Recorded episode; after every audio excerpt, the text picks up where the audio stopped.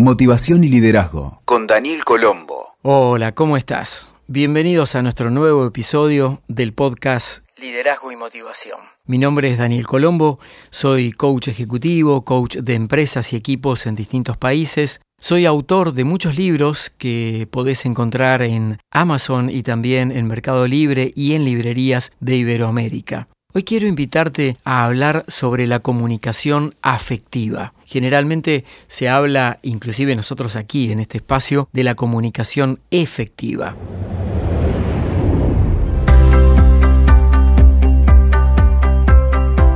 Uno de los mayores problemas en el mundo actual es la falta de comunicación. Estamos conectados, vinculados, en contacto, aunque no necesariamente comunicados en todo el sentido de la expresión.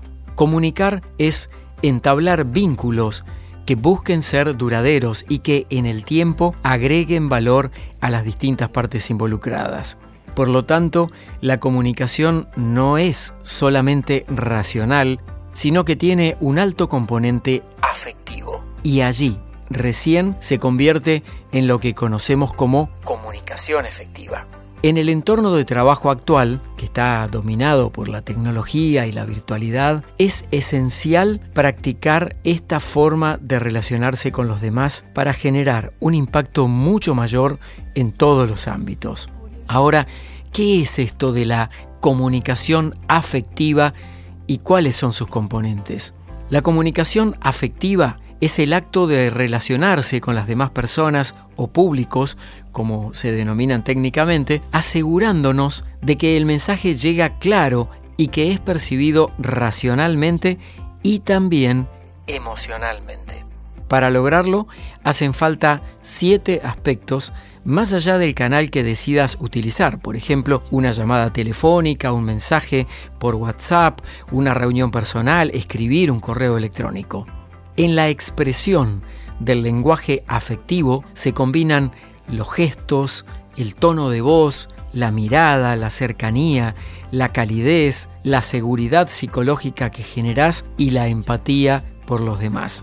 Llamamos entonces lenguaje afectivo a los signos invisibles que la otra persona decodifica automáticamente cuando entra en contacto con vos.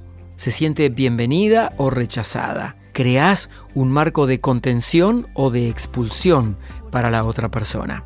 Los gestos determinan la corporalidad con la que te vinculás con los demás. Y hay microgestos que son prácticamente imperceptibles y que a la vez se detectan muy claramente puesto que revelan intenciones y emociones.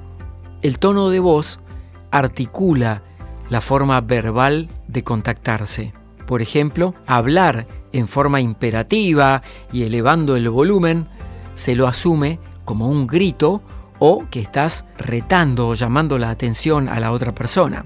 En cambio, es posible mantener la misma firmeza al expresarse sin necesidad de violentar a los demás. El jefe autoritario o un mal líder generalmente abusa de esta mala práctica.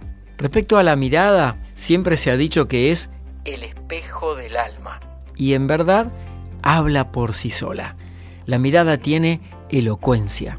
Una mirada calmada, serena y profunda es conveniente para la comunicación afectiva. Se trata de ver en lugar de simplemente mirar.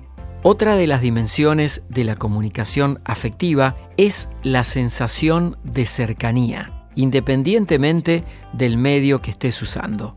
En un entorno virtual se hace más necesario que nunca estar presentes, totalmente atentos y comprometidos con la otra persona. Y esto se siente, al igual que la calidez, que es el marco de un abrazo lleno de humanidad con el que recibirás a la otra persona en el acto de comunicación. Independientemente de las tareas, ser cálidos y agradables permite conectar mejor con los demás, inclusive en momentos en que se requiere firmeza. Y en cuanto a lo que te mencioné antes de la seguridad psicológica, se necesita lograr un entorno seguro para que los demás puedan manifestarse.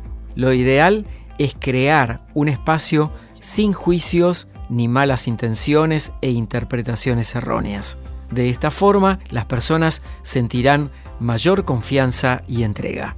Y sobre la empatía, al comunicarnos afectivamente, tenemos la habilidad de colocarnos en el lugar del otro, saber cómo se siente y de qué forma podrías mejorar ese vínculo de ida y vuelta. Como hemos visto, estas siete dimensiones de la comunicación afectiva en el entorno virtual nos van a permitir contactarnos mejor, llegar al corazón de las personas, además de su mente, en cualquier situación.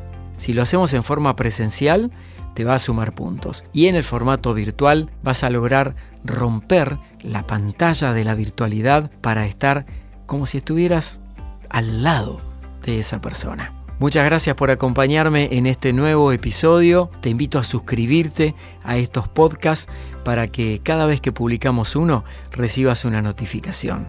Nuevamente gracias y espero tus comentarios y mensajes aquí y también en mi web y redes sociales. Mi web es danielcolombo.com.